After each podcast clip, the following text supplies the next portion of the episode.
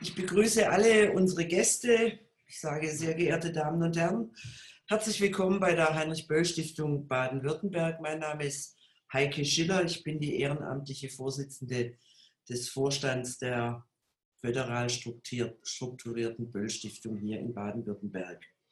Das neue Normal und damit verbunden, die damit verbundenen äh, neuen Formen digitaler Kommunikation erlauben es auch uns jetzt, politische Bildung in neuen Formaten auszuprobieren und geben die Chance, unmittelbarer auf aktuelle Ereignisse zu reagieren, Denkanstöße zu ermöglichen und Debatten anzuregen, die jenseits von Schlagworten und politischer PR den Diskurs ähm, hoffentlich stärken. Und zwar einem Diskurs, äh, einem Diskurs, den, wie wir finden, der einem ähm, demokratischen Gemeinwesen gut ansteht. Fragilität und Stärke unseres Gemeinwesens sind seit Jahren schon herausgefordert und die Gesellschaft ist in vielen Fragen verunsichert. Die Pandemie tut da ihr Übriges. Es sind die Brenngläser, anders kann man es, glaube ich, nicht sagen, ausgerichtet. Deswegen freue ich mich sehr, Ihnen und euch jetzt in aller Kürze Dr. Michael Blume zu meiner Linken ähm, vorstellen zu dürfen, dessen in den nächsten Tagen erscheinendes Buch beim Patmos Verlag, das war jetzt die Werbeseite, Verschwörungsmythen, woher sie kommen, was sie anrichten und wie wir ihnen begegnen können, sinnigerweise auch der Titel unseres heutigen Gespräches ist. Aktueller geht es nicht, aber mir scheint dieses Jahr sehr alte und alle Gesellschaften durchdringende Thema nimmt einerseits seit ein, einigen Jahren gewaltig an Fahrt auf und hat in der Pandemiezeit seit einigen Monaten, ich würde fast sagen, schon Hochkonjunktur. Michael Blume hat Religionswissenschaften und Politikwissenschaften studiert, eine Ausbildung als zum Finanzassistenten absolviert, was hilft, wenn man eine vielköpfige Familie hat, dass man die Sachen im Griff hat ist bald seit, seit bald 20 Jahren Mitarbeiter des Staatsministeriums Baden-Württemberg und er war es auch, der verantwortlich über 1000 schutzbedürftige, vor allem jesidische Frauen und Mädchen aus dem Nordirak nach Baden-Württemberg geholt hat. Seit März 2018 ist er von der Landesregierung ähm, zum Antisemitismusbeauftragten des Landes Baden-Württemberg ernannt worden. Michael Blume betreibt einen eigenen Wissenschaftsblog und seit kurzem den Podcast zu Verschwörungsfragen. Es lohnt sich wirklich, da mal reinzulesen und reinzuhören. Der von vorgestern, da hat mich, habe ich sehr viele neue Erkenntnisse über die Frage, wo kommt Öl her und was ist das Blut, das dabei fließt, ähm, gelernt. Ähm, und bevor ich jetzt gleich, bevor ich jetzt gleich Herrn Blume das Go gebe, seinen einleitenden Vortrag, mit seinem einleitenden Vortrag ähm, zu beginnen, muss ich noch auf ein paar Formalia hinweisen. Manch eine oder manch einer von Ihnen wundert sich ähm, vielleicht, äh, weshalb nur wir beide zu sehen sind. Das ist aus Datenschutzgründen der Fall, weil wir diese Stunde miteinander aufzeichnen und dann auf unserer Internetseite und im, ähm, in den sozialen Medien abrufbar ähm, danach schalten werden, damit alle oder viele, die jetzt vielleicht auch keine Zeit haben, ähm, das noch nachhören können. Das freut uns, weil das bei den anderen im Vorfeld auch so war. Und deswegen bleiben wir da dabei. Ihre Fragen und Diskussionsbeiträge mögen Sie bitte in den Chat schreiben oder in das F&A. Sie sehen das unten, wenn Sie mit dem Cursor an die schwarze Leiste kommen. Da ist Chat und F&A leicht einsehbar. Und ähm, mit Hilfe von Sabine Demser, der Mitarbeiterin von der Heinrich-Böll-Stiftung, die hier dafür sorgt, dass das technisch alles sauber läuft, werden wir das dann auch ganz gut hinbringen. Ich sage nochmal herzlich willkommen. Freue mich sehr, dass Sie alle da sind. Und ähm, Herr Blume, lieber Herr Blume, jetzt Sie. Danke, dass Sie ja, gekommen sind. Lieben Dank, liebe Frau Schiller, meine sehr verehrten Damen und Herren. Ich hoffe, die Übertragungsqualität aus äh, hier aus äh, dem südlichen Rand von Stuttgart ist gut ähm, und äh, grüße Sie herzlich von einer der gefürchteten Bücherwände, äh, die wir alle in der letzten Zeit so äh, entdeckt haben. Ähm, und äh, ich freue mich, dass ich heute bei Ihnen zu Gast sein ähm, kann. Eigentlich ja ein schwieriges Thema, ähm, aber ich bin Ihnen dankbar, dass Sie sich die Zeit dafür nehmen, dass Sie sich damit auseinandersetzen und äh, werde also versuchen, so einen Impuls äh, zu geben äh, für ja, 20 Minuten etwa und dann aber auch Fragen äh, einfach auch aufzugreifen, was Ihnen auf dem Herzen liegt bei dem ganzen äh, Thema. Frau Schiller hat es erwähnt, durch äh, Covid-19 war also auf der einen Seite haben Veranstaltungsformate jetzt geändert. Wir konnten auch zum Beispiel keine Präsenzveranstaltungen mehr machen. Ich bin eigentlich ganz viel im Land unterwegs, bin ja Beauftragter der Landesregierung Baden-Württemberg.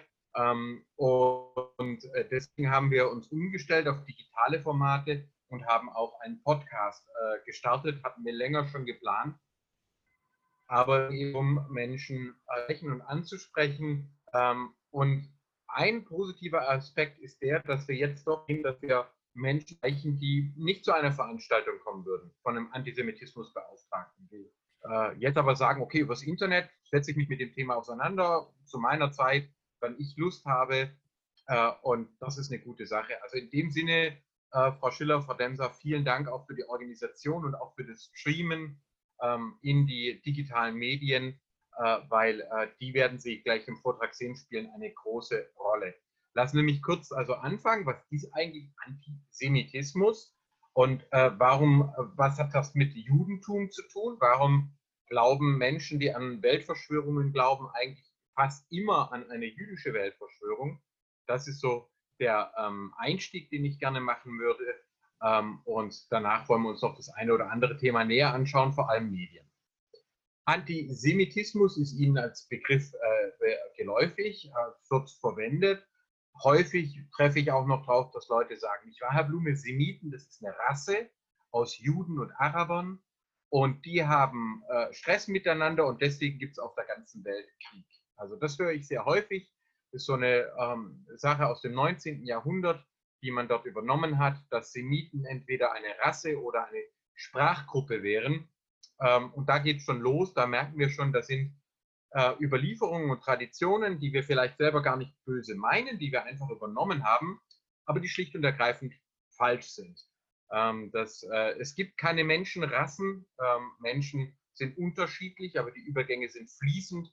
Und äh, Rassisten konnten sich nicht einmal darauf einigen, ob wir drei, sieben, 15, 218 Menschenrassen hätten und ob zum Beispiel die Deutschen und die Franzosen unterschiedlichen Rassen angehören, weil das völliger Humbug ist. Ähm, es gibt eben keine äh, genauen Grenzen, sondern eine Vielfalt an Menschen äh, mit individueller Variation und welche Hautfarbe äh, eine Frau, ein Mann hat, sagt nichts darüber aus, zum Beispiel über die geistigen äh, Fähigkeiten. Also da sieht man schon, ähm, da passt der äh, Rassismusbegriff überhaupt nicht und vielleicht schaffen wir es sogar, dass wir den heute mal aufdröseln, wo der herkommt. Die jüdische Überlieferung selber hat eine ganz andere Auffassung äh, zu Sem und zum Semitismus, wo das herkommt. Und zwar war nach äh, jüdischer Überlieferung, war, ist das ein äh, Sohn von Noah, den finden Sie in der Bibel, den finden Sie auch im Koran, ja, den Shem. Und dieser Sohn von Noah hatte nach der Sintflut eine ganz besondere Aufgabe. Er war nämlich der allererste, der in Alphabetschrift äh, geschrieben und äh, gelehrt und sogar gerichtet hat. Das Alphabet ist für uns heute so normal, das erste Medium, dass wir gar nicht mehr groß darüber nachdenken, was das für eine gigantische Revolution der Informationstechnologie war, wie wir heute äh, sagen würden. Der Begriff selber stammt direkt aus dem Hebräischen. Aleph, Bet sind die ersten beiden Buchstaben des hebräischen Alphabetes und das verwenden wir selbstverständlich bis heute. Alpha, Beta im Griechischen hat schon gar keine Bedeutung mehr, keine Wortbedeutung mehr. Im Hebräischen ist Aleph ist das Rind äh, und Bet ist das Haus. Also Sie sehen, da entstand etwas ganz Neues, was unsere gesamte Kultur äh, geprägt hat. Das Alphabet war nicht die älteste Schrift, die wir auf der Welt haben. Wir haben ältere. Die mesopotamischen Keilschriften, die chinesischen Schriften, äh, die ägyptischen Hieroglyphen, aus denen dann über das Demotische wohl die Alphabete entstanden sind. Wir haben etwa 1700 vor Christus auf dem heutigen Sinai äh, den ersten Funde einer Alphabetschrift. Was ist jetzt das Besondere daran? Eine Alphabetschrift hat bis zu 30 Buchstaben. Also ganz egal, ob Sie äh, ein hebräisches, ein arabisches, ein griechisches, lateinisches, ein kyrillisches Alphabet äh, nehmen. Also die äh, Alphabete sind auf vergleichsweise wenige Buchstaben runtergebrochen und mit diesen können wir die gesamte, äh, den gesamten Reichtum der menschlichen Sprache ausdrücken. Ja, also sogar das Schwäbische lässt sich in Alphabetschrift äh, verschriftlichen und das Badische auch, also ist eindeutig äh, global anwendbar. Äh, jetzt kann man also natürlich fragen, was das gut, okay, das ist natürlich eine Sache, aber das wirklich Aufregende daran ist, es ist sehr, sehr einfach. Zum ersten Mal in der Geschichte der Menschheit entsteht ein Schriftsystem, das von allen Menschen gelernt werden kann. Die anderen Schriftsysteme, großartig, uralt, tolle Schriften, waren aber so kompliziert mit Hunderten oder sogar wie im Chinesischen Abertausenden von Schriftzeichen, dass sie über lange Zeit nur einer kleinen Oberschicht zugänglich waren. Und jetzt entsteht ein Schriftsystem, das für alle Menschen ähm, zugänglich ist. Äh, ich mache das immer wieder gerne an einem äh, guten jüdischen Jungen äh, fest, von dem Sie sicher alle auch schon gehört haben. Jesus hieß der, der im Alter von zwölf Jahren seinen Eltern in Jerusalem entwischt und sie finden ihn nach drei Tagen im Tempel, wo er mit den Schriftgelehrten diskutiert. Würden wir heute sagen, wow, hochbegabter Nerd, ja, also offensichtlich mag er Schrift und setzt sich damit auseinander ähm, und diskutiert mit den Schriftgelehrten. Hoch gibt es ja heute auch Kinder, die einfach besonders aktiv in einem bestimmten Bereich sind. In der damaligen Zeit war jedem Menschen klar, es gab keine andere Kultur, keine andere Religion, in der es Pflicht war, dass jedes Kind lesen und schreiben können soll dass der Sohn eines Zimmermanns, eines Tekton, eines Bauhandwerkers selbstverständlich lesen und schreiben konnte. Das war damals praktisch nur im kleinen Israel der Fall. Das Judentum war die erste Religion der Bildung, der allgemeinen Bildung und der Begriff selber kommt direkt aus dem ersten Buch Mose. Der Mensch ist nach Gottes Ebenbild geschaffen. Er soll ausbilden, was in ihm steckt. Und zwar jeder Mensch, jeder Junge, jedes Mädchen, jeder Jude, jede Nichtjüdin. Es ist tatsächlich ein Anspruch an die gesamte äh, Menschheit. Und das tatsächlich verkörpert sich in Shem. Er ist der erste Lehrer, der das gelehrt hat, und zwar an alle, die lernen wollten. Es wird zum Beispiel berichtet, er habe seinen äh, Urenkel Abraham unterrichtet, aber auch dessen Sklaven. Also nichts mehr von wegen nur die Oberen lernen die Schrift und die anderen nicht, sondern jetzt soll jeder, jede bald dann auch die Schrift lernen. Bildung wird jetzt zum Element. Das Judentum bis heute äh, verehrt nicht einen Baum, ein Feuer, eine Statue, einen Berg, sondern die Tora-Rolle in jeder Synagoge mit 304.805 Buchstaben, handgeschrieben, mit einer Vogelfeder. Nur dann ist es eine koschere, eine gültige Tora-Rolle. Und wenn Sie einmal in Ihrem Leben vielleicht die Chance haben, zum Beispiel eine äh, Bar Mitzvah Feier oder Bad Mitzvah Feier ähm, äh, mitzuerleben oder auch sich anzuschauen beispielsweise, es gibt auch äh, Übertragungen, äh, dann werden Sie es verstehen. Wir haben eine Religion, die dort entstanden ist, in der das Kind nach vorne gerufen wird zur Lesung, Hebräisch zu lesen und wenn es lesen kann, dann jubelt die Gemeinde und es regnet Bonbons. Und noch einmal, die Pflicht jedes Kind, auch ein Kind aus der armen Familie, Jetzt zählt die Bildung jedes Kindes. Wenn wir das verstanden haben, haben wir eigentlich schon verstanden, was jetzt passiert. In der Antike entsteht also eine Religionsgemeinschaft, die sich in eine ganz neue Sozialform gießt, wo Bildung im Vordergrund steht, wo man die Tempel zerstören kann, wo man auch das, das Reich Israel zerstören kann. Sie werden zum Beispiel der Tempel und Israel werden zerstört, die Menschen werden verschleppt nach Babylon, wo sie die Bibel vollenden. Aber die Leute bleiben jetzt zusammen. Sie können durch die Schrift überall auf der Welt Jüdinnen und Juden bleiben. Am Anfang Hebräer, Jüdinnen und Juden später. Heinrich Heine wird davon sprechen, dass vom portablen Vaterland, das ich überall auf der Welt mit mir tragen kann. Und die umliegenden Völker kriegen die Krise. Was ist das äh, für ein äh, seltsames Volk? Die sind Auch wenn man sie unterdrückt, wenn man sie zerschlägt, bleiben die zusammen. Die haben viele Kinder, die töten ihre Mädchen nicht. Das ist nämlich auch in der Antike, und das haben sie zum Teil noch in einigen Regionen der Welt bis heute, dass mehr Jungs aufwachsen als Mädchen. Das Mädchen war ein verschüttetes Wasser, das hat nach draußen geheiratet. Und jetzt kommt da eine Gruppe und sagt, Moment, jeder Mensch ist nach Gottes Ebenbild geschaffen. Auch das Mädchen darf nicht getötet, nicht ausgesetzt werden. Und wenn Sie sich jemals gefragt haben, warum im zweiten Buch Mose der Pharao alle Jungs töten will, aber die Mädchen behalten möchte, in der Antike hat es jeder verstanden. Jede Kultur hatte Mädchenmangel. Und da sind da diese Hebräer und bei denen ist das irgendwie anders. Ähm, und der Pharao möchte gerne die Jungs, die hebräischen Jungs loswerden, aber die Mädchen, die Frauen würde er gerne äh, behalten. Frau Schiller hat vorher an, äh, erzählt, äh, dass ich im Irak ja ein Sonderkontingent äh, geleitet habe. Und wenn Sie sich also anschauen, was der sogenannte Islamische Staat dort mit den Ziegen gemacht hat, sehen Sie diese ähm, äh, Gewalt immer noch, die auch oft mit sexualisierter Gewalt äh, verbunden ist. Also da im Judentum die Wertschätzung des Lebens, auch äh, des weiblichen Lebens, der Familie und vor allem der Bildung. Und da entsteht, entstehen die Verschwörungsmythen, die haben sie alle schon im zweiten Buch Mose, die halten so gut zusammen, die werden immer mehr, die sind so gebildet, die haben Kontakte, die schreiben Briefe zu ausländischen äh, Gruppen, die assimilieren sich nicht, die lösen sich nicht auf wie andere und die wollen sogar ein eigenes Land. Also lasst sie uns töten. Das haben sie schon in Nutsche sozusagen im Mythos, im Exodusbuch, im zweiten Buch Mose.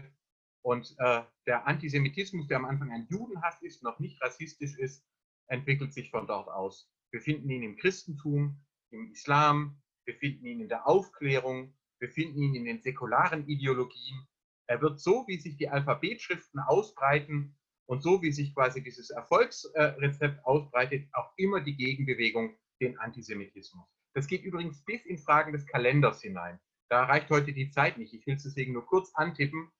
Alle semitischen Religionen, das Judentum als allererstes, aber dann auch Christentum, Islam, Bahai, haben Kalender, die nicht beim einzelnen Herrscher anfangen und mit dem Herrscher ändern, wie sie das zum Beispiel heute noch in Japan haben, wo mit jedem Kaiser selbstverständlich eine neue Zeitrechnung beginnt, sondern der Kalender beginnt an einem Datum im Judentum bei der äh, Erschaffung der Welt, im Christentum mit der Geburt Jesu und geht von dort aus linear in die Zukunft. Es ist eine Zeit, unter der alle Menschen stehen und am Ende äh, wartet Gott, am Ende wird es gut und wenn es noch nicht gut ist, ist es noch nicht das Ende. Für uns heute kaum nachvollziehbar, was das für ein unglaublicher Durchbruch war, ein ganz neues Zeitverständnis, äh, gegenüber äh, den antiken Kulturen und auch Hochkulturen ähm, der äh, Umgebung.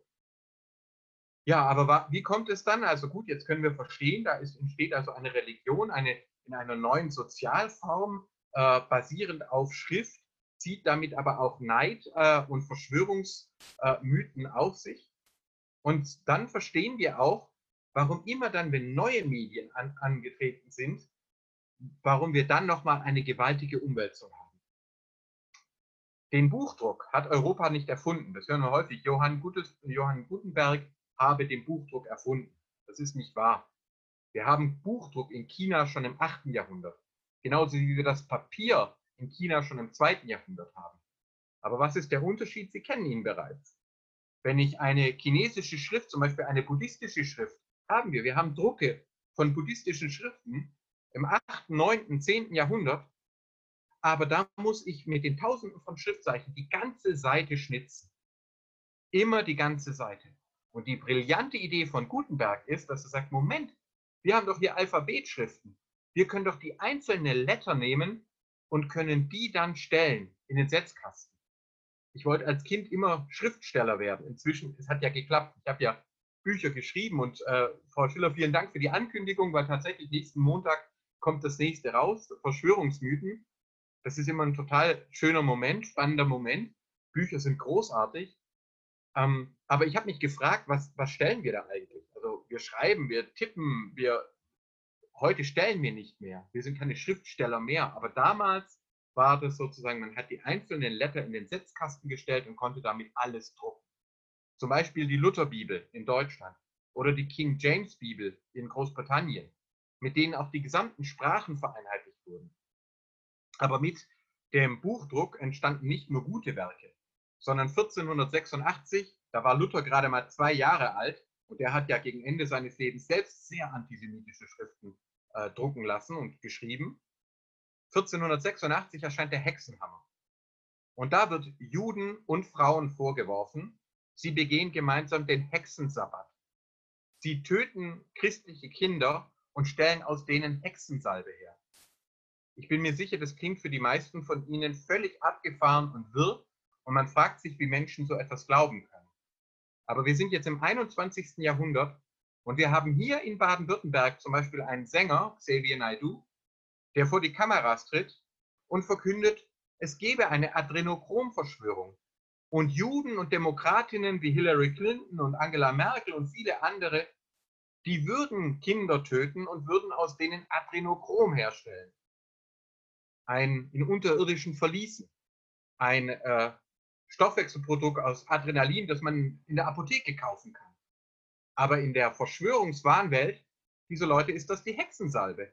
Wir haben den Mythos aus dem 15., 16. Jahrhundert, damals peinlicherweise im süddeutschen Raum tatsächlich entstanden, wieder im 21. Jahrhundert. Wir haben antisemitische Legenden, die älter waren, werden jetzt gedruckt, massenhaft gedruckt, auch zum Beispiel durch Luther. Und wir haben auch eine zerreißende Kirche.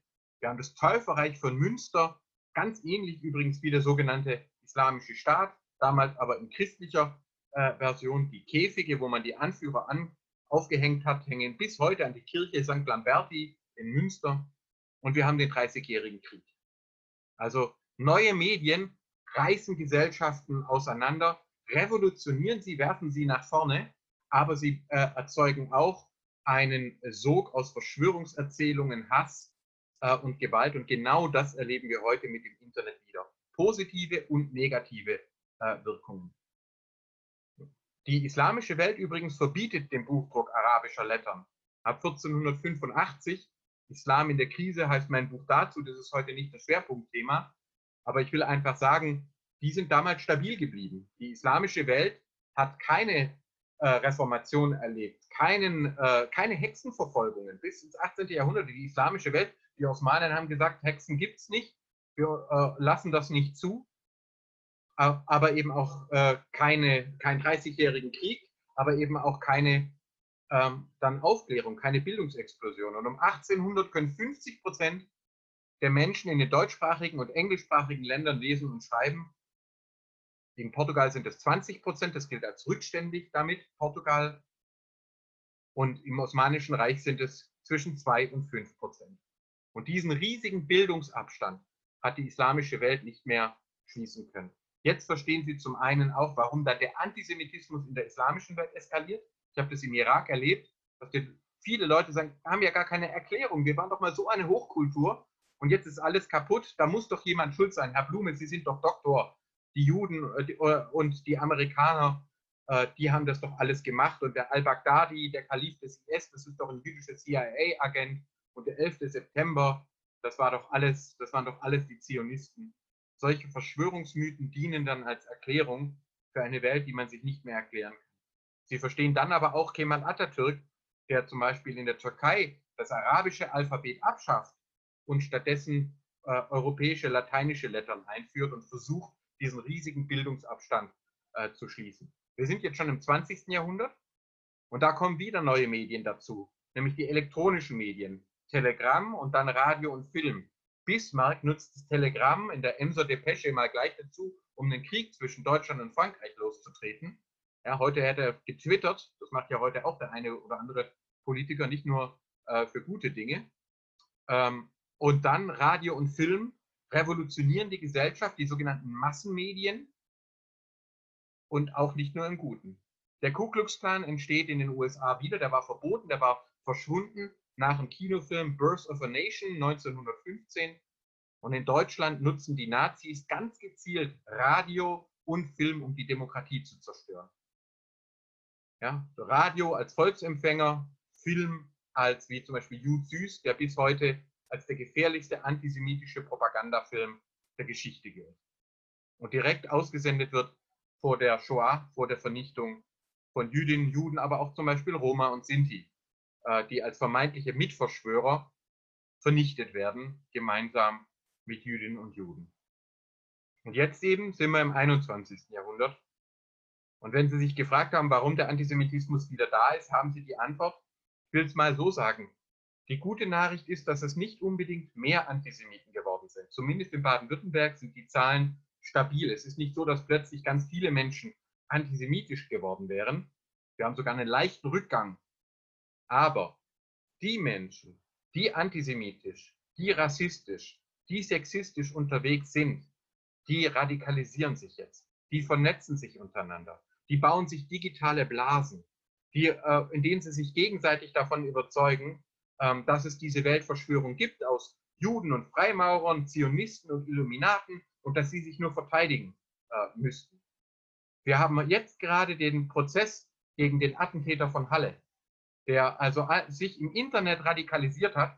Und es ärgert mich, wenn Leute sagen, er war ein Einzeltäter. Natürlich, er hat diese Tat alleine durchgeführt. Aber das Umfeld, in dem er sich radikalisiert hat, war eben kein ähm, NPD-Ortsverein mehr oder, oder keine äh, Wehrsportgruppe, sondern es war das Internet. Dort hat er seinen Hass und übrigens auch seine Waffen, die, die Bauanleitung für seine Waffen, organisiert. Und er hatte Vorbilder wie Anders Breivik, äh, wie äh, in, in Norwegen, wie den Attentäter von Christchurch und sah sich in einem Wettbewerb mit denen. Er hat die Tat live gestreamt und nachdem es ihm nicht gelungen ist, in die Synagoge einzudringen, wollte er nicht als Versager nach Hause gehen und hat einfach Menschen ermordet. Eine Frau und ein Mann, äh, eine Passantin und einen Menschen im Dönerladen. Ähm, und wie er jetzt gerade vor Gericht erklärt hat, bedauert er eben nur, er hat, dass es eben nicht Muslime waren äh, oder Migranten waren, sondern dass er tatsächlich Deutsche erwischt habe. Denn für ihn sind alle Fremden, alle, die neu dazugekommen sind in unserer Gesellschaft, selbstverständlich Teil der jüdischen Weltverschwörung. Also das, meine Damen und Herren, ist die Gefahr, der wir uns gerade gegenüberstehen. Wir haben Digitalsekten wie QAnon, die in Donald Trump den Erlöser sehen. Die glauben, diese Weltverschwörung aus Juden und Frauen regiert die ganze Welt. Die allen Ernstes geglaubt haben, das NATO-Manöver Defender 2020 diene der Verhaftung von Angela Merkel, die äh, ständig darüber spekulieren, wann Hillary Clinton eingesperrt wird, die äh, vorwerfen, die Demokratinnen, überwiegend Frauen werden da attackiert, würden ein weltweites Netz an Adrenochrom-Kinderfabriken ähm, äh, unterhalten und voller Hass und teilweise auch Gewaltbereitschaft Menschen attackieren und von einer autoritären Ordnung träumen, in der ähm, äh, äh, ja, es eben diese Verschwörung zerschlagen würde, in der es keine Gewaltenteilung mehr gibt, keine Rechtsstaatlichkeit mehr gibt, sondern in der die Guten die Bösen ein für alle Mal vernichten werden. Und sie sehen sich als die Guten und die Juden und die Frauen, die Demokratinnen als äh, die Bösen. Das sind sozusagen die äh, Konflikte, die wir heute haben. Wir haben einen starken Antisemitismus in der islamischen Welt, vor allem in der arabischen Welt. Wir haben teilweise linken Antisemitismus, zum Beispiel in Lateinamerika, in Großbritannien, in Spanien. Aber wir haben in Deutschland eben vor allem auch einen sehr starken rechten Antisemitismus. Was mir besonders Sorgen macht, ist der sogenannte libertäre Antisemitismus.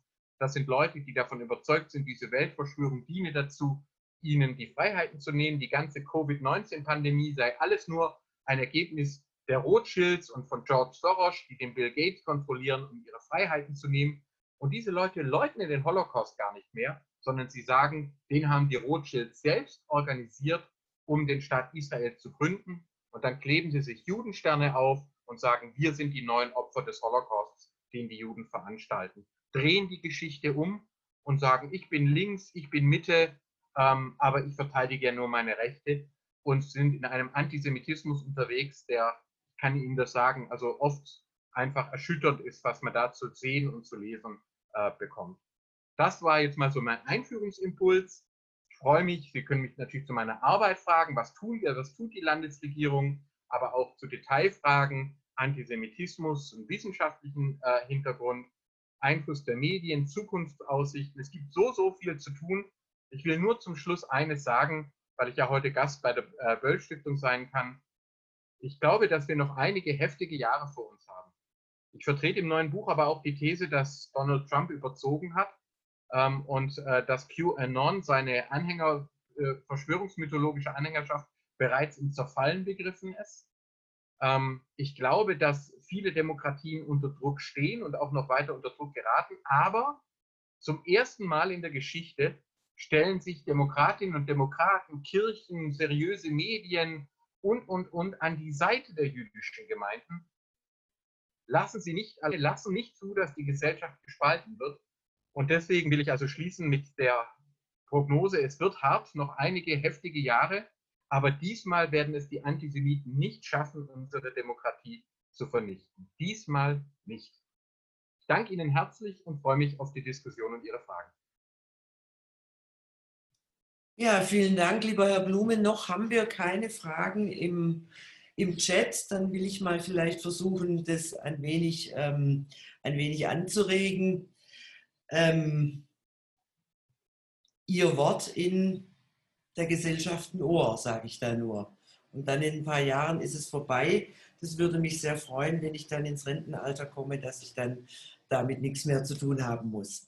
Aber was wirklich interessant ist, ist ja, dass Sie sozusagen ähm, uns auch mal deutlich machen, die Wurzeln von Verschwörungsmythen. Ich habe übrigens bis zu Ihrem äh, ersten Buch ähm, Antisemitismus auch selber immer Verschwörungstheorien gesagt. Ich finde es sogar wichtig, dass wir auch in der Terminologie da beginnen, ähm, vom, von der Verschwörungstheorie wegzukommen und ähm, dieses unwissenschaftliche ähm, Getue ähm, auch als das bezeichnen, was es ist, nämlich ein Mythos und Mythen. Das finde ich wirklich ähm, wichtig und ich finde es auch notwendig zu verstehen, was woher kommt, ähm, auch wenn man kein gläubiger Mensch ist, sondern sowohl säkular aufgewachsen ist, als auch in einer, in einer säkularen Gesellschaft, die die Problematiken auch säkular lösen muss. Ähm, ich frage mich aber, also lassen Sie mich so ausdrücken, ich bin sehr erschüttert darüber, ein über bestimmt weit über zwei Jahrzehnte mit mir gut befreundeter Mensch hat mich vor drei Wochen aus seinem Leben äh, gestoßen, weil ich gegangen bin weil ich es wirklich nicht ausgehalten habe, wie er mir erklärt hat, dass Bill, Bill Gates die Menschheit um sieben Milliarden Menschen ähm, auf, von sieben, äh, auf 500 Millionen Menschen reduzieren möchte, dass die, die, das alles eine Erfindung sei, um uns einzuhegen, um uns zu zerstören und ich habe dann, ähm, weil ich das gelernt hatte, gesagt, bist du jetzt auch bei den Verschwörungsmystikern Mystikern angekommen? Weil ich musste einfach, ich habe gedacht, der macht einen Witz. Nein, es war, war Bier ernst. Und ich habe das Gefühl, auch so im erweiterten Bekanntenkreis, wir verlieren gerade Menschen an Thesen und ähm, Aussagen, deren realistischer Gehalt nahe Null ist und ich habe auch das Gefühl, dass da eine Aggression sich bildet, von der ich nicht weiß, wie wir die, wie wir die einhegen sollen. Und da würde ich mich, würde ich gern von Ihnen auch noch mal was hören ähm, dazu, wie entsteht sowas, was, was für ein psychologisches Problem ist es heute, wo wir eigentlich alles wissen könnten? Und wie können wir ähm, Wege raus aus dem Spiel finden? Und ich finde das, wenn Sie das vielleicht noch mal ein bisschen ausführen, durchaus ähm, ausführen, ähm, darstellen. Das wäre, glaube ich, sehr hilfreich. Danke. Ja, vielen Dank, äh, Frau Schiller. Das ist also ähm, tatsächlich, äh, glaube ich, mit so der, der Schlüssel. Wie kommt es eigentlich dazu? Ich, Sie haben am Anfang erwähnt, ähm, ob, da, ob, dann vielleicht in ein paar Jahren alles vorbei ist. Das glaube ich nicht. Also wir werden zumindest äh, für die nächsten Jahrzehnte, vielleicht noch für einige Generationen, immer Menschen haben, die antisemitische oder rassistische Verschwörungsmythen, eigentlich nicht oder, sondern und äh, solche Verschwörungsmythen äh, glauben. Ich glaube nur, dass es uns gelingen wird, ähm, sie wieder zurückzudrängen und gegen sie vorzugehen, auch in den digitalen Medien, äh, weil jetzt zum Beispiel Twitter ganz äh, aktuell angekündigt hat, sie äh, löschen jetzt die QAnon-Sachen äh, und YouTube und sogar Facebook, das sich lange gewehrt hat dagegen, jetzt nach dem Druck auch von Werbekunden zugegeben hat, wir haben da ein Problem und entsprechende Hassgruppen äh, zu löschen beginnen. Ähm, es ist aber tatsächlich, äh, wie Sie sagen, es sind eben nicht Verschwörungstheorien. Äh, das ist ein großer, ja, ein großer sprachlicher äh, Fauxpas, ähm, dass wir damit automatisch über Theorien, da sprechen wir über wissenschaftlich überprüfbare Erzählungen. Eine Theorie nach Karl Popper ist eben eine Theorie, die ich überprüfen kann und auch widerlegen kann. Also ich kann ja, es gibt ja Verschwörungen auf der Welt. Ja, wir sehen ja äh, Autokonzerne, die dann an Abgasmotoren arbeiten oder äh, ähm, äh, Leute, die Drogenkartelle gründen äh, und, und so weiter. Diese Dinge gibt es ja. Und genau dafür haben wir ja den gewaltenteiligen Staat. Da haben wir Justiz, da haben wir Parlamente, da haben wir freie Medien, äh, da haben wir eine kritische Öffentlichkeit, weil wir ja wissen, dass es reale Verschwörungen gibt. Was aber im Verschwörungsglauben ist, äh, ist eben tatsächlich, da haben wir es mit Mythen zu tun, also mit Erzählungen, die die Realität verdichten und die geglaubt werden wollen.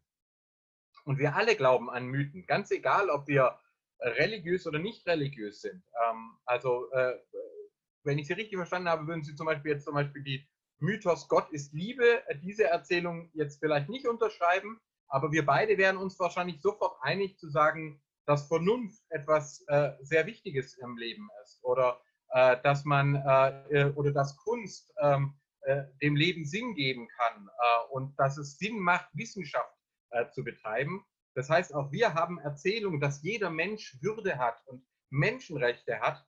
Ähm, wenn wir zum Beispiel nur so einen Begriff äh, nehmen und äh, uns dann einer fragen würde, ihr könnt es ja gar nicht beweisen, dass es Menschenrechte gibt, ihr könnt nicht einmal genau sagen, wie viele das sind, was die wiegen und wo die herkommen, äh, dann würden wir sagen, ja, das stimmt. Das ist erwachsen aus dem Ringen des Menschen, der Menschen untereinander, eine Ordnung, in der man gesagt hat, jeder Mensch muss äh, Rechte haben, hat eine Würde. Und natürlich ist es keine wissenschaftlich überprüfbare Theorie, sondern das ist, haben wir der Geschichte abgetrotzt und die Erzählungen äh, über Menschenrechte und Menschenwürde sind mythologische Erzählungen, humanistische Erzählungen, die religiöse und nicht religiöse gemeinsam haben können. Ähm, und das zeigt eben äh, quasi die äh, Gemeinsamkeit. Das Problem ist, dass wir nicht automatisch dazu geboren sind, an positive Mythen zu glauben. Und äh, der Bruchpunkt, Sie hatten danach gefragt, ähm, ist eben psychologisch der Dualismus. Das heißt, wenn ich mir die Welt nicht erklären kann, und das erleben wir jetzt mit Covid-19 ganz massiv. Ja, Wissenschaftler haben Erklärungen, aber da ist noch vieles offen. Wann wird ein Impfstoff da sein? Wird es, äh, gibt es eine Immunität? Äh, mutiert der Virus weiter? Das sind lauter Unsicherheiten. Und dann kommt jemand und sagt, ich habe euch eine klare Antwort. Der Virus ist eine Biowaffe oder den gibt es gar nicht, den haben die nur so erfunden, um euch einzuschüchtern, dann schalten diese Verschwörungsmythen alle Unsicherheit aus. Ich habe plötzlich ein Feindbild, gegen das ich anrennen kann. Ich muss gar nicht mehr warten, bis das alles geklärt ist. Und der psychologische Dualismus ist eine Universalie, den haben wir überall auf der Welt, dass nämlich Menschen dazu tendieren, zu sagen, ich gehöre zu den Guten, meine Gruppe, wir sind die Guten und alles Böse, was es auf der Welt gibt, das projiziere ich auf die anderen. Das sind die absolut Bösen. Und fertig habe ich eine Weltsicht, in der es nur noch die Guten gibt, die Bösen und dazwischen die naiven Schlafschafe. Der psychologische Dualismus äh, hat immer dazu gedient, andere zu entmenschlichen, Gewalt zu legitimieren, Unterdrückung zu legitimieren, Rassismus zu legitimieren. Aber er hat sich eben historisch ganz besonders mit äh, dem Antisemitismus verbunden und darüber globalisiert. Das heißt, wenn Sie heute Menschen haben, die sagen, da ist eine große Verschwörung im Gange, dann glaubt niemand daran, dass die Brasilianer den Covid-19-Virus hergestellt hätten oder dass äh, die Muslimbrüder den Staat Israel kontrollieren würden oder äh, dass die Albaner mit den Chinesen äh, den Wuhan-Virus gezüchtet hätten, sondern sie landen immer wieder in der Vorstellung, das waren die Juden. Selbst in China, wo wir gar keine jüdischen Gemeinden haben in der Region Wuhan, gibt es da überhaupt nichts. Trotzdem hatten wir schon im Januar schon die Herleitung, da müssen die mit stecken. Also dieser psychologische Dualismus, in den auch ihr äh, Bekannter dann reingefallen ist, der fühlt sich für die Leute erst einmal richtig an. Sie glauben, sie haben für alles eine Erklärung. Sie glauben, äh, jetzt macht alles Sinn. Sie haben den Durchblick. Und äh, wenn Sie dann dagegen andiskutieren und Argumente bringen, dann, dann erweisen Sie sich aus der Perspektive dieser Menschen entweder als naiv oder sogar als ein Teil der Verschwörung.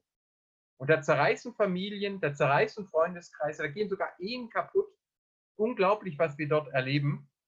Und äh, im neuen Buch habe ich das extra aufgearbeitet, weil es auch hochintelligente Leute treffen kann. Bitte glauben Sie nicht, es sei nur eine Sache der der äh, quasi unintelligenten, ungebildeten Menschen. Nein, wir hatten hier in Baden-Württemberg Martin Heidegger. Das war einer der größten Philosophen Anfang des 20. Jahrhunderts. Der hatte jüdische Lehrer. Husserl zum Beispiel. Er hatte jüdische Schülerinnen und Schüler, Studentinnen und Studenten. Hannah Arendt war seine Geliebte. Der Mann hat alles erreicht. Der war beliebt, der war Professor, der wurde verehrt, der hat äh, Ehe und Familie gehabt. Alle Erklärungen, die wir sonst haben, die Armen, die Arbeitslosen, die Migranten, all diese Erklärungen fallen bei dem flach. Und er, übrigens anfangs Theologie studiert, dann seinen Glauben verloren, sackt in den Platonismus ab, in den Glauben, wir leben alle in einer Höhle, wir können die Wahrheit gar nicht sehen und es braucht einen starken Führer, der uns ans Licht führt. Und wer hat diese Höhle gebaut? Wer ist der Verschwörer? Da geht er in den Antisemitismus. Und schon 1931 schreibt er seinem Bruder, du, ich weiß jetzt, wer der Erlöser ist, der uns aus dieser platonischen Höhle herausführen wird. Du musst sein Buch unbedingt lesen, da steht alles drin, Mein Kampf von Adolf Hitler. Und dieser große Philosoph, der Sein und Zeit geschrieben hat, eine Ausdeutung der platonischen Höhle, wird zum Antisemiten. Was bedeutet das jetzt? Das war ja noch Ihre Frage. Wir erreichen diese Menschen fast nicht auf der sachlichen Ebene. Wenn Sie jemanden, der an die Impfverschwörung glaubt, mit Argumenten kommen, mit Studien kommen, dann ziehen sich die Leute eher zurück und versichern sich in ihrer WhatsApp-Gruppe, in ihrer Facebook-Gruppe, dass das alles ja nur eine Verschwörung ist und die ganzen Wissenschaftlerinnen lügen und die Ärzte eh nicht und der Heinrich-Böll-Stiftung kann man schon gar nicht äh, ähm, trauen und die kriegen ja ihre Anweisungen aus dem Bundeskanzleramt. Das heißt, wir haben es tatsächlich mit einem emotionalen Thema zu tun.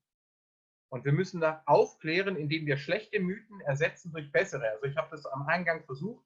Ich habe den Mythos, Semiten wären eine Rasse, aufgebrochen und ersetzt durch die Erzählung, äh, die Bedeutung der Alphabetschrift und durch die jüdische Überlieferung zu äh, Shem. Also ein Aufbrechen der Bilder, der Erzählungen, das geht sehr, sehr gut am Anfang. Da können Sie die Menschen noch erreichen. Deswegen arbeite ich gern mit jungen Leuten. Obwohl die gar nicht die häufigsten Antisemiten und Rassistinnen sind, das haben wir eher in den älteren Generationen, aber da können wir noch viel erreichen. Wenn jemand 15, 15 Jahre im äh, Verschwörungsglauben drin ist, dann kommt man tatsächlich an den Bereich, wo man auch sich schützen muss und sagen muss, wenn du wieder reden kannst, wenn du wieder vernünftig bist, komm auf mich zu, ich bin dann gerne für dich da.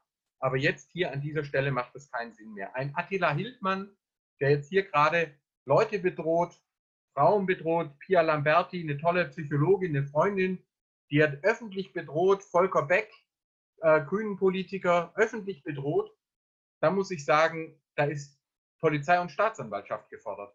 Wir erreichen so einen Menschen nicht mehr mit rationaler Diskussion und da müsste der Rechtsstaat auch wehrhaft sein und da haben Sie auch das Recht zu sagen, es tut mir leid, so wie Sie es gemacht haben. Ähm, hier müssen wir uns an dieser Stelle gehen die Wege auseinander. Vielen Dank für diese wunderbare und ausführliche Antwort. Ja, ich musste das so sagen und ich habe auch gesagt, ich helfe dir raus, wenn du es willst. Mehr kann man, glaube ich, ähm, als Einzelner, als Individuum nicht gegenüberstellen. Jetzt habe ich tatsächlich einige Fragen an Sie. Ich will mal mit einer ganz profanen beziehungsweise mit einer sehr alltagsweltlichen Frage anfangen von Frau Wacker sollten wir dann als Kommune, also ich weiß nicht, ob es jetzt Gemeinderat oder, oder kommunale Verwaltung spricht, überhaupt einschreiten, wenn wir merken, dass es aktuell viele Menschen gibt, die wir an Verschwörungsmythen verlieren und wenn ja, wie? Dem schließt sich auch ähm, von der Kollegin Sabine Demser eigentlich diese Frage an, ähm, ob Sie ähm, sozusagen Empfehlungen haben, wie man Bildungsarbeit ähm, oder wie man mit, mit Verschwörungsmythen und Mystikern in der Bildungsarbeit ähm, ähm, umgeht oder ob es da Instrumente vielleicht Vorschläge gibt, wie sie in der Bildungsarbeit eingesetzt werden kann. Also das beides hilft ja dann auch vielleicht den Kommunen ähm, ein bisschen weiter. Das mal für, für jetzt, dann komme ich gleich mit den anderen Sachen. Ja, vielen herzlichen Dank. Ich finde die Frage ganz klasse. Ich habe sie nicht bestellt, aber sie äh, spricht mir aus dem Herzen, weil nämlich tatsächlich die Kommune der Ort ist, an dem ja Demokratie überhaupt erfahren wird. Und ähm, eines der großen Probleme, das wir derzeit haben, ist das Verschwinden der Kommunalpolitik, vor allem aus der Wahrnehmung. wenn Lokalzeitungen sterben, wenn ich Politik, und das erlebe ich selbst bei meinen eigenen Kindern, äh, die kriegen von Politik eher mehr mit als wir früher, aber die sehen Erdogan, die sehen Putin, die sehen Trump, Macron und Angela Merkel. Aber sie sehen nicht die Bürgermeisterin, den Gemeinderat, den Verein, das, was sozusagen das örtliche Leben ausmacht, weil die hatten wir früher in den kommunalen Zeitungen und auch in den regionalen Radios. Das ist übrigens auch der Grund, man hat nach dem Zusammenbruch des Mediensystems von Weimar ab 1945 öffentlich-rechtlichen Rundfunk gegründet, gebührenfinanziert, ähm, damit eben nicht mehr eine Gruppe die ganzen Massenmedien in die Hand bekommen kann. Aber das Sterben der lokalen Medien und vor allem der Lokalzeitung macht mir große, große Sorge, weil äh, dort, man spricht in der Psychologie von der sogenannten Selbstwirksamkeit. Ich werde dann stabiler gegenüber äh, Verschwörungsmythen, äh, gegenüber Verschwörungsüberzeugungen, wenn ich selber die Erfahrung mache, ich kann die Welt verändern. Ich kann Dinge besser machen. Solarzellen auf Schuldach, ähm, äh, neues Buskonzept, äh, eine Integrationsarbeit, wo ich Menschen zusammenbringe, interreligiöser Dialog. Das sind alles Themen, die vor Ort stattfinden. Ja? Es reden ja nicht Religionen miteinander, es reden Menschen miteinander. Und deswegen sind tatsächlich die Kommunen eigentlich der Schlüssel. Ich habe tatsächlich morgen ein Gespräch mit den kommunalen äh, Landesverbänden, wo wir eben darüber sprechen. Da geht es um rechtliche Fragen, dass wir, ich bin der Auffassung, dass wir das kommunale Ordnungsrecht stärken sollen, dass sie zum Beispiel gegen Plakate vorgehen können, wie Israel ist unser Unglück, die gezielt von rechtsextremen antisemitischen Gruppen angebracht werden in einzelnen Kommunen, um dann quasi eine sogar weltweite digitale Wirkung zu erzielen. Und die Kommunen sind damit bisher relativ alleine. Da muss dann der Landrat oder die Bürgermeisterin muss auf eigenes Risiko äh, das entweder hängen lassen oder dagegen agieren. Das Zweite ist natürlich ähm, die konkrete Bildungs- und Begegnungsarbeit. Das geht nirgendwo so gut wie in den Kommunen.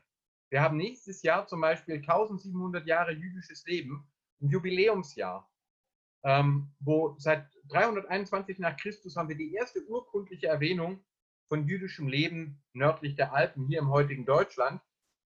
Und äh, ich ringe darum, dass ich sage, trotz Covid-19 und vielleicht sogar gerade mit den neuen digitalen Möglichkeiten brauchen wir Ansätze, das in die Kommunen zu bekommen, jüdisches Leben sichtbar zu machen, Begegnungsformate, äh, Gespräche, äh, Synagogenbesuche, das Judentum nicht nur als tote Religion kennenzulernen. Sie können, das halte ich für ein großes Problem der sogenannten Holocaust-Pädagogik, ähm, dass wir die Situation haben, dass viele Leute kennen nur noch tote Juden. Sie kennen Leichenberge, sie haben kennen vielleicht äh, ja auch, auch bewundernswerte Persönlichkeiten ähm, äh, wie Anne Frank, aber haben überhaupt keine Begegnung mehr mit lebendigen Jüdinnen und Juden. Die Zeitzeugen, die in die Schulen gegangen sind zum Beispiel, die verlieren wir, sind kaum noch welche da. Und dann hat man vielleicht Mitleid äh, mit äh, jüdischen Menschen, aber man hat keine Begegnung mehr. Und da ist zum Beispiel, äh, wie gesagt, Begegnungen, Städtepartnerschaften und, und, und. Ähm, das beginnt Volkshochschulen, ganz stark in den äh, Kommunen. Integrationsarbeit, Vielfalt, ähm, die halte ich dort wirklich für den Schlüssel. Wenn Sie mir dazu noch eine Bemerkung erlauben, ist, dass wir auch sehen können, dass der Antisemitismus und auch Rassismus und Sexismus werden ja konkret weitergegeben in Familien, in äh, Institutionen, in Vereinen, in Strukturen, sodass wir heute noch sehen können, in den Gebieten, in denen die NSDAP erfolgreich war, haben wir auch heute noch die stärksten antisemitischen Prägung. Das heißt, wenn man Antisemitismus bekämpfen will, dann tut man das nicht irgendwo, irgendwo. Ja, das höre ich am häufigsten, Herr Blume, Sie machen eine ganz wichtige Arbeit, aber machen Sie sie bitte irgendwo anders, nicht bei uns. Bei uns gibt es das ja nicht, sondern das gibt es eben tatsächlich jeweils bei uns und man kann eigentlich Antisemitismus nur regional äh, bekämpfen. Und ich habe vorher von Martin Heidegger erzählt und ich kann Ihnen nur sagen, in Freiburg ist einer der Hotspots, was antisemitische Übergriffe angeht ähm, was äh, rassistische, antisemitische Vorfälle angeht, aber auch was den Kampf der Kommune, äh, des Bürgermeisters ähm, und auch der Zivilgesellschaft gegen den Antisemitismus angeht. Also in einer gewissen Hinsicht könnte man sagen, es wird erst dann konkret, wenn es kommunal stattfindet. Ja, dann die Frage von Frau Demser. Das Radio wurde instrumentalisiert jetzt eben die Schwierigkeit, Social Media zu sanktionieren. Bezüglich Beiträge von, äh, von, von Rechts- und Verschwörungsmythen. Also ich würde zum einen sagen, wie gesagt, der libertäre Antisemitismus ist ein Beispiel dafür, dass gar nicht aller Antisemitismus im rechten Gewand daherkommt. Wir haben zum Beispiel in Deutschland tatsächlich ähm, ein Verbot von Holocaust-Leugnung. Ja, also den Holocaust zu leugnen und zu sagen, der hat nicht stattgefunden, ist strafbar. Aber libertäre Antisemiten, ähm, die behaupten gar nicht mehr, dass es den Holocaust nicht gegeben hat, sondern die sagen, da stecken die Juden selber dahinter, die Rothschilds. Und der das zum Beispiel verbreitet in Deutschland, ist äh, zum Beispiel Tilman Knechtel. Äh, der ist hier in Filderstadt, in der, gleichen, in, in der gleichen Stadt geboren wie ich, der ist jünger als ich, lebt jetzt in der Schweiz, betreibt einen riesen YouTube-Kanal und wenn Sie sein Buch über die Rothschild-Verschwörung anschauen, das finden Sie auf Amazon mit über 200 Positivrezensionen und aktuell sogar bei Audible als Hörbuch ein kostenlos Angebot, ähm, wo Sie, wenn Sie ein Audible-Abo äh, abschließen, kostenlos sich dieses wirklich übelst antisemitische Hörbuch gleich mit herunterladen können. Und äh, ich protestiere und sage, hey, hallo Amazon, das kann doch nicht wahr sein, dass ihr solche antisemitischen Hetz äh, auch noch vertreibt, bewerbt, zulasst, dass die sich dort vernetzen. Aber ich kriege von Amazon nicht mal eine Antwort. Weil, äh, ja, was da halt so im Süddeutschen abläuft, ja, man hält sich da lieber äh, zurück. Das heißt, den Druck aufzubauen, dass diese internationalen Konzerne dort vorgehen. Ähm, ich gebe noch ein Beispiel. Elie Wiesel, einer der großen äh, äh Überlebenden des Holocaust, Friedensnobelpreisträger, ganz bedeutender, äh, bedeutender äh, Mensch gewesen, der noch 2000 im Bundestag gesprochen hat. 2009 Barack Obama und Angela Merkel in Birkenau äh, im Konzentrationslager empfangen hat. Ähm, dessen Schriften sind zum Großteil vergriffen. Da kämpfe ich darum, dass wir die wieder auflegen, dass dem seine Schriften wieder zugänglich werden. Und gleichzeitig finden Sie auf Amazon Schriften von einem mehrfach in Baden-Württemberg verurteilten Holocaust-Leugner, der saß hier in Gefängnissen jahrelang, weil er den Holocaust geleugnet hat, ist dann nach, in die USA gegangen und vertreibt von dort aus übelste Holocaust-Relativierung, Holocaust-Leugnung, beschimpft den Elie Wiesel, stellt ihn als Lügner dar und dem seine Schriften können Sie alle über Amazon bestellen. Also die Schriften von Elie Wiesel nicht mehr. Die Schriften von diesem Menschen äh, ja, und das zeigt so ein bisschen, was wir da für einen Kampf führen. Ähm, und wir haben Themen wie zum Beispiel WhatsApp noch gar nicht angesprochen, wo wir von außen keinen Zugriff haben. Die meisten Meldungen aus Schulen bekomme ich wegen WhatsApp-Gruppen. Äh, dass dort übelstes antisemitisches, rassistisches Zeug verteilt wird, Cybermobbing betrieben wird, übrigens auch nicht jüdische Kinder äh, angegriffen werden, äh, weil sie eine dunkle Hautfarbe haben, Migrationshintergrund, oder auch einfach nur, weil sie heißt, ja, du bist selten, du Opfer, du Jude. Ähm, und dann hat man das in der WhatsApp-Gruppe. Also die, der Kampf mit den, in den digitalen Medien hat gerade erst begonnen und er wird zum Teil rechtlich zu führen sein.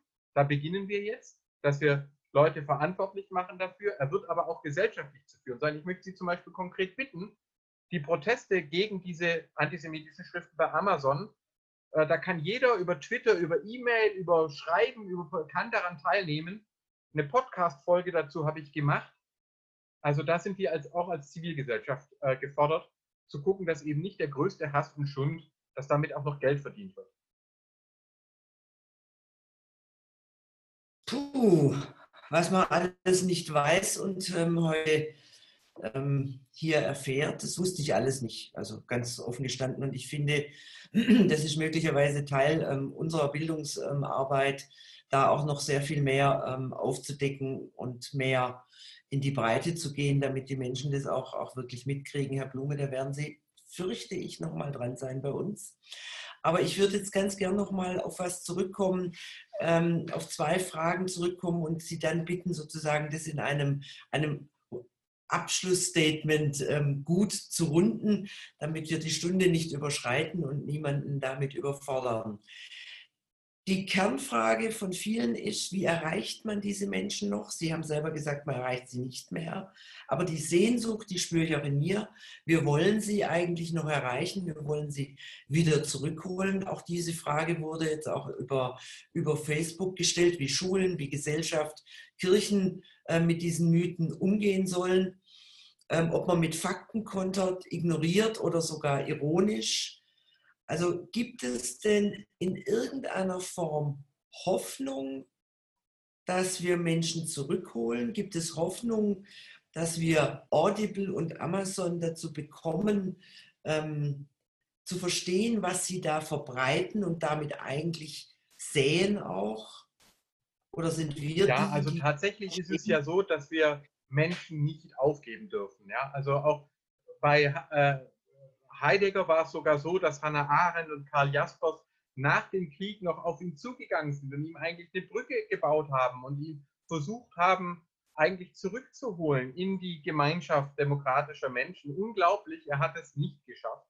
Ähm, er ist bei seinem Antisemitismus geblieben. Da sind ja die letzten Zweifel auch nach der Veröffentlichung seiner sogenannten schwarzen Bücher, seiner Notizbücher sind ja da leider äh, verflogen. Hannah Arendt hat dann äh, in ihrem Tagebuch ja mal geschrieben, der kluge Fuchs hat sich in seiner eigenen Falle äh, ver, äh, verfangen. Also wir müssen damit leben, dass wir nicht alle Menschen erreichen können, auch weil erwachsene Menschen natürlich eine Verantwortung dafür haben, was sie glauben und was sie nicht glauben. Und Menschen können sich nun mal auch für den Glauben an das Böse entscheiden.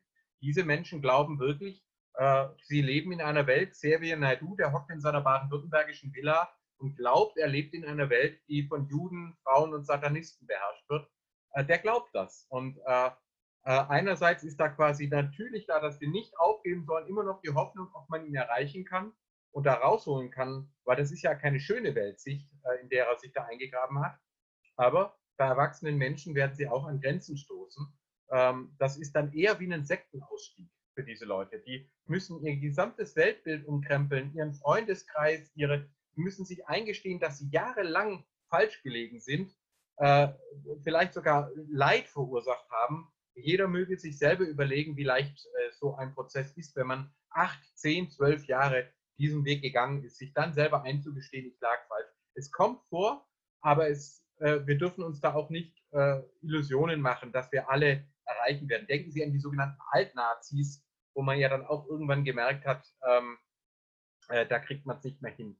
Ähm, der stärkste Faktor, der erklärt, warum Menschen antisemitisch verschwörungsgläubig werden, beginnt schon in der Kindheit. Autoritäre Persönlichkeiten die unsicher gebunden sind, die Gewalterfahrungen machen, äh, die, denen beigebracht wird, dein Vater, der schlägt dich, weil er es gut mit dir meint, äh, weil er dich vor dem Bösen beschützen muss. Du darfst keinem da draußen trauen, nur deine eigene Gruppe. Wir sind die Guten und alle anderen da draußen, auch der Arzt, auch äh, die Lehrerin, du darfst denen allen nicht trauen. Die sind alle, die sind alle potenziell böse. Ein solcher Mensch wird ein Leben lang leichter anfällig sein für solche Verschwörungserzählungen. Das heißt, eigentlich beginnt der Kampf gegen Antisemitismus und Rassismus im Kindergarten, wo Kinder lernen, mit Vielfalt umzugehen, sichere Bindungen aufzubauen, sich nicht zu fürchten vor Menschen, die ein bisschen anders sind als man selbst. Ähm, Demokratieerziehung im weitesten Sinne, Ambiguitätstoleranz, den Umgang damit, dass es auch mal Widersprüche auszuhalten gibt. All das sind solche äh, Sachen und das merken Sie jetzt gerade in Covid-19, wo das sozusagen aufbricht. Die eine, die damit sehr gut zurechtkommen und bei anderen die äh, auch zum Beispiel Professoren der Finanzwirtschaft, äh, die dann plötzlich völlig am Rad drehen ähm, und niederreißen, was sie in ihrem ganzen bisherigen Leben äh, eigentlich an Reputation aufgebaut haben. Also da klafft das äh, auseinander. Die Kirchen äh, sind ein wichtiger Akteur, weil es im Kern um Seelsorge geht, aber auch humanistische Gemeinschaften, auch Stiftungen. Ich muss zum Beispiel sagen, dass ich die äh, Begabtenförderung äh, für unglaublich wichtig halte. Ich komme selber aus einer Arbeiterfamilie und ich glaube, ich hätte es nicht geschafft ohne ein Stipendium der Adenauer Stiftung. Äh, weil äh, den Umgang damit, dass man überhaupt nicht mehr nur der einzige Nerd ist, dass es auch andere gibt, die genauso verrückt sind und sich für Themen interessieren wie Orchestermusik oder Religionen äh, oder Mathematik und dass es okay ist, äh, vielfältig zu sein und seine Themen zu lieben, das ist eine Erfahrung, die, die muss man machen dürfen. Und äh, da, wenn dann man unterstützt wird und sagt, es gibt Menschen, die sehen was in dir und die fördern dich, die unterstützen dich, aber dafür verlangen sie von dir auch, dass du auch mit anderen klarkommst, die vielleicht nicht genauso sind wie du, die eine andere Hautfarbe haben, eine andere Religion haben. Das sind so unglaublich wichtige ähm, Aspekte und da kann unsere Gesellschaft noch stärker werden. Ähm, ich werde oft gebeten um Seelsorgegespräche, aber ich bin ein Staatsbeamter ähm, und da brauchen wir die Zivilgesellschaft, die Kirchen, die Weltanschauungsgemeinschaften, äh, die Stiftungen, ähm, für Menschen da zu sein. Die Familien, die Vereine, die Verbände, jeder und jede von ihnen kann da etwas tun. Idealerweise gerade jetzt auch für die Kinder da sein, sie zu stärken, ihnen zu helfen, ähm, aber dann auch andere Menschen zu erreichen und zu verstehen, es geht ums Emotionale. Ganz konkret, wenn Sie jetzt mit Verschwörungsleuten zu tun haben, Sie werden wenig erreichen durch eine direkte Konfrontation. Aber vielleicht können Sie ja den Link zum Beispiel zu diesem Vortrag und zu dieser Diskussionsveranstaltung oder zu einer meiner Podcast-Folgen einfach mal weiterleiten und können sagen, hey, lieber XY, wenn du mal Lust hast, schau dir das doch mal an. Vielleicht können wir darüber mal sprechen. Mal auf einer emotionalen Ebene. Was bedrückt dich? Was bewegt dich? Du musst mir ja gar nicht alles glauben, aber der Blume, der ist ein Doktor und hör dir einfach mal an, was der da so zu erzählen hat. Vielleicht ist ja das ein oder andere interessant daran. Da kriegen wir zum Beispiel tolle Rückmeldungen, dass wir über den Podcast, ähm, eine Hörerin hat geschrieben, sie hat jetzt wieder mit ihrer Tante dadurch einen Gesprächsfaden eröffnen können, weil es eben nicht konfrontativ war. Die Tante konnte sich das anhören, wann sie wollte. Ähm, und jetzt setzen sie sich zusammen und reden wieder miteinander. Also mein Plädoyer, und das haben sie ja schon gemacht, bei sich selber anfangen. Wir alle haben Vorurteile in uns, ich auch, auch nach Jahren der Arbeit. Jeder von uns hat eine dunkle Seite, jeder von uns äh, tendiert dazu, auch mal die Welt in Gut und Böse einzuteilen und zu glauben, die anderen, das sind die Böse und man selber ist der Gute oder die Gute. Ähm, das haben sie auch auf der Linken äh, durchaus gut ausgeprägt. Ähm, äh, das haben sie in religiösen Gruppen gut ausgeprägt. Also immer auch bei sich selber anfangen und dann andere auf der emotionalen Ebene ansprechen, schlechte Mythen durch bessere Mythen ersetzen, gute Bilder anbieten und sich vor allem niemals entmutigen lassen. Deswegen war mir das Plädoyer so wichtig. Lassen Sie uns von denen nicht einreden, dass die Welt verloren ist. Am Ende des Tages sind Liebe, Glaube und Hoffnung, glaube ich, gemeinsam stärker und wir werden eine Zukunft haben in Vielfalt und Demokratie. Heidenei, Liebe, Glaube, Hoffnung, Stärker und Vielfalt und Demokratie sind unsere Zukunft. Das ist das, woran wir arbeiten und woran ich auch mein ganzes Leben irgendwie immer gearbeitet habe. Ihr Stichwort für die Kinder da sein, genau das werde ich jetzt gleich tun und Nudeln kochen. Ähm, ich würde gerne noch allen empfehlen, den Wissenschaftsblog von Herrn Dr. Blume mal anzugucken und auch in der Tat ähm, diese, diesen Podcast zu den Verschwörungsfragen es ist ein unglaubliches Wissen, das man sich damit aneignen kann. Und ich ähm, freue mich sehr, dass Sie heute bei uns gewesen sind. Es war die letzte Veranstaltung unter dem Pandemie ins Morgen bringen vor der Sommerpause, die Heinrich-Böll-Stiftung, beziehungsweise ich verabschiede mich jetzt in die, in die Sommerpause. Ich lade Sie alle herzlich ein, unter böll-bw.de zu gucken, was in den nächsten Wochen bei uns angeboten wird. Am 29. Juli geht es nämlich schon weiter. Ich meine, da geht es auch um die Corona-Krise. Ich habe es jetzt dummerweise nicht im Kopf und auch nicht aufgeschrieben. Aber schauen Sie rein. Es lohnt sich in allen Fällen und wir werden auch mit Herrn Blume, glaube ich, noch weitermachen müssen. Vielen Dank, dass Sie dabei waren. Vielen Dank, Herr Blume. Auf bald. Tschüss. Danke, auf bald. Alles Gute. Danke. Danke.